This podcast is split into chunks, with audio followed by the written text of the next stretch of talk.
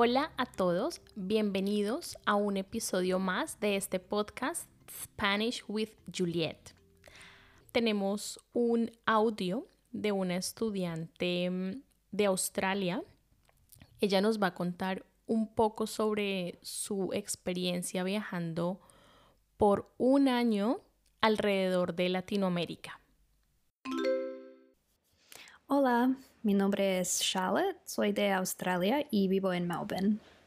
Hoy voy a hablar sobre mis experiencias viajando en Latinoamérica.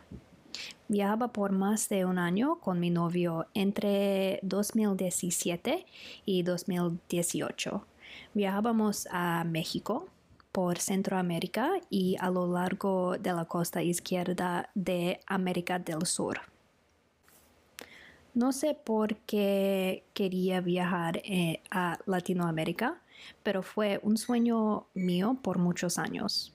Quería ver Machu Picchu y hacer un viaje largo cuando acabé la universidad. Viajábamos en un método muy barato, solo con una mochila. Usábamos solo autobuses para viajar y nos quedábamos en hostales. Bueno, en esta parte, Charlotte nos cuenta sobre su gran sueño.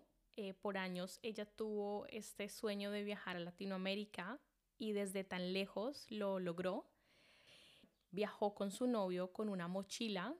No puedo imaginar por un año estar con una mochila con tan poquitas cosas y, viajar de esa manera. Qué, qué fantástico.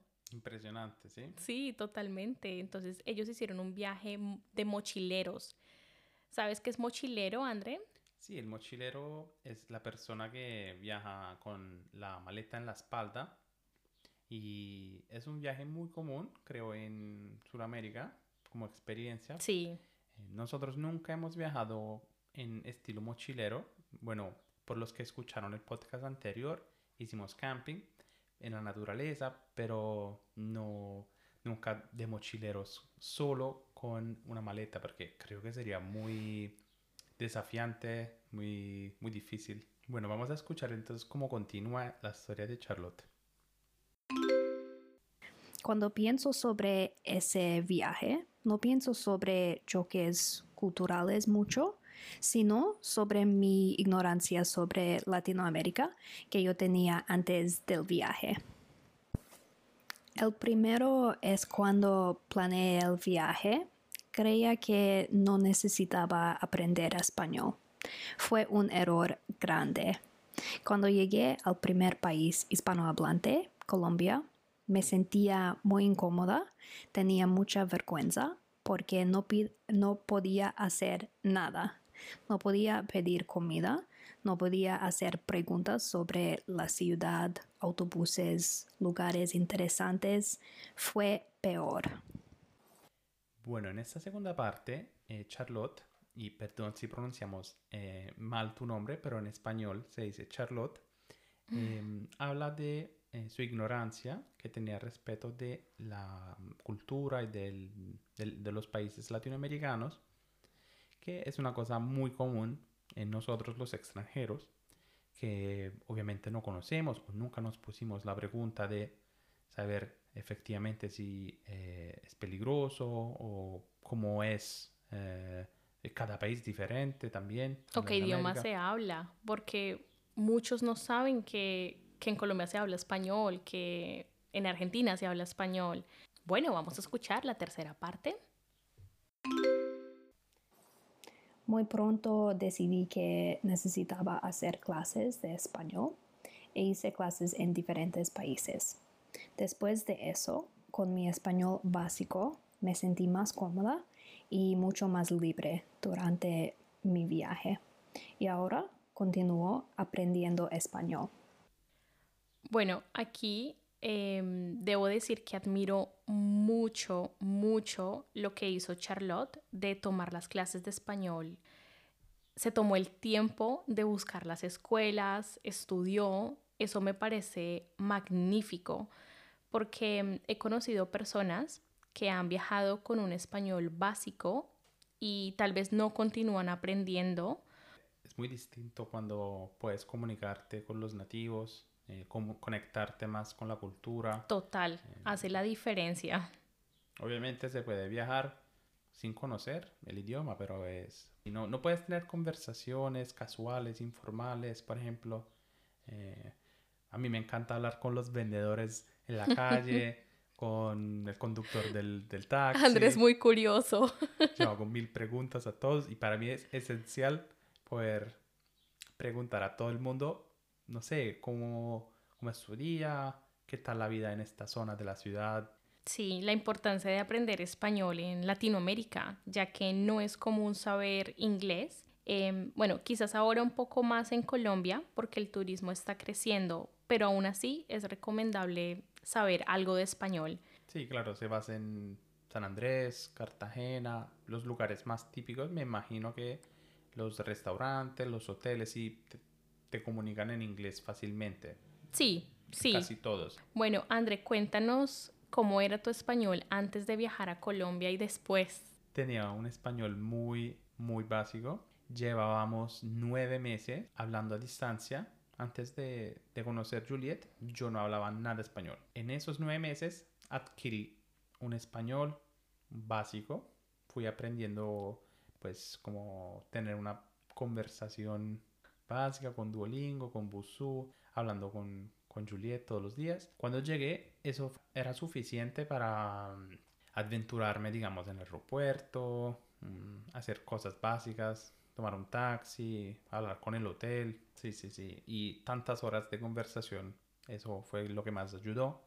De hecho, es un consejo que puedo dar, no solamente estudiar la gramática, sino practicar muchas horas de conversación, que fue lo que me amplió el vocabulario, fue el que me dio la confianza. No importa si uno se equivoca una palabra, la otra persona normalmente va a poder entender.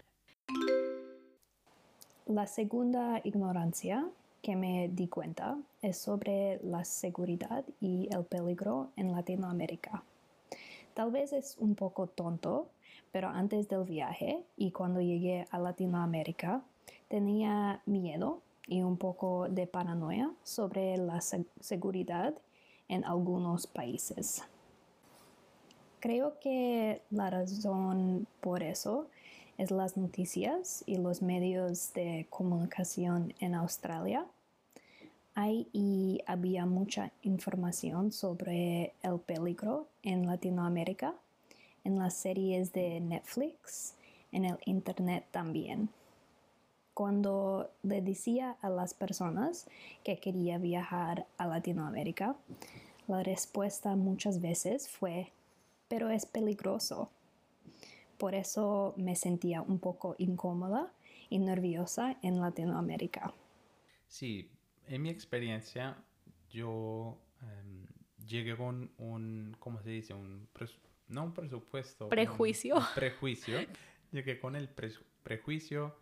Mis amigos, mis familiares estaban preocupados la primera vez que decidí viajar a Colombia, pues mi experiencia es que, como la de Charlotte, o sea, uno tiene un prejuicio, pero cuando llega ya a los días, semanas o a los meses, eh, tal vez se desaparece.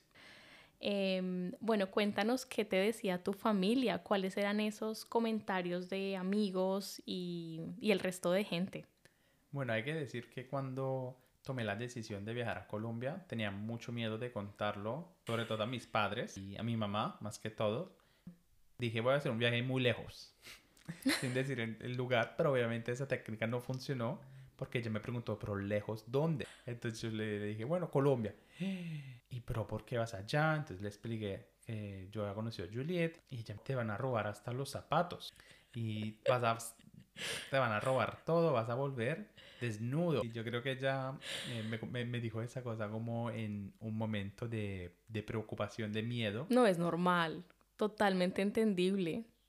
Y afortunadamente, gracias a mis amigos que, mm, digamos, como yo, a los 21 años no piensan en esas cosas, piensan más bien en la experiencia. Y claro, es que tú viajaste cuando tenías 21 años. Sí. Ahora tienes 29. 29. Y mis amigos me, me, me, me apoyaron. Me apoyaron. Y, y, sí, entonces realmente valió la pena porque, como decía antes, el prejuicio desaparece ya cuando conoces. El prejuicio y el, el miedo eh, es algo que se crea cuando tú no conoces. Bueno, vamos a escuchar la última parte de la experiencia de Charlotte. Pero este sentimiento gradualmente se fue. Me di cuenta que no había demasiados peligros, como ellos dicen en las noticias.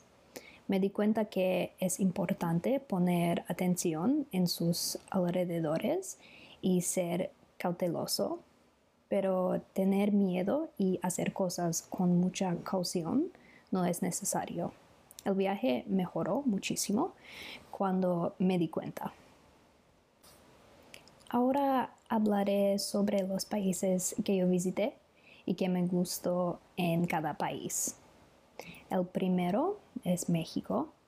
Me gustó la cultura, la comida y las playas. Honduras. Realmente solo visité Utila, pero buquear fue una experiencia muy única. Guatemala. Me gustó la naturaleza en Lago Atitlán y Semuc Champey. Costa Rica. Amo los animales y por eso visité el Parque Nacional Manuel Antonio y vi monos y perezosos. En Nicaragua, mi lugar favorito fue la isla Ometepe, una isla de dos volcanes. Y Panamá, me gustó la ciudad de Panamá y los edificios coloniales en la vieja parte de la ciudad. En Colombia me gustó Colombia muchísimo, especialmente Bogotá, Medellín y Cartagena. Pero sin duda, mi lugar favorito en Colombia es Salento, por las fincas y el Parque Nacional. Mi experiencia favorita en Ecuador fue el sendero a Quilatoa. Es una caminata por dos días y la última parte es un mirador de un volcán extinto que ahora está lleno con agua turquesa. En Perú, mi destino favorito fue Cusco y Machu Picchu. Me gustó cómo llegamos a Aguascalientes y Machu Picchu Caminábamos en la naturaleza a lo largo de vías del tren. Bolivia. Me gustó todos los destinos que visité en Bolivia, especialmente Salar de Uyuni y partes de la Amazonia. En Chile, mi lugar favorito probablemente fue Pucón. El clima estaba muy frío, pero pero las vistas del volcán con nieve fue muy especial. Y Argentina. Argentina es un país muy interesante. Recomiendo que visite un restaurante en Buenos Aires, se llama El Reverde. Es obvio en esta lista que me gusta mucho la naturaleza y Argentina es un país lleno de naturaleza única y bonita. Mis lugares favoritos son los pueblos en el norte, Salta, Amahuaca, Tilcara, Cafayate, y en el sur solo visité Bariloche, pero me gustó mucho. Quiero visitar Patagonia en el futuro. Eso es todo por hoy. Gracias por su atención. Chao. Bueno, esto suena maravilloso. Algunos lugares que Charlotte y su novio visitaron que tenemos también eh, como sueño de visitar. El mío en particular es el Salar de Uyuni que viendo las fotos se ve tan ah, mágico. ¿Tú harías un viaje por toda Latinoamérica al estilo de Charlotte y su novio? A mí me encantaría. De hecho, hemos hablado muchas veces de esta idea de hacerlo, por ejemplo, en una van. Y bueno, algún día haremos un viaje así, de verdad.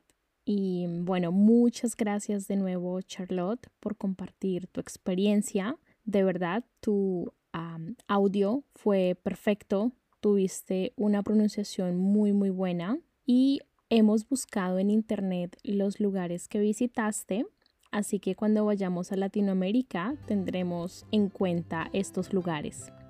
Espero que puedas tener de nuevo una experiencia similar. Y una cosa más, recuerden que este episodio tiene transcripción como todos los episodios y también Charlotte nos compartió unas fotos que vamos a poner en la transcripción. Chao. Chao.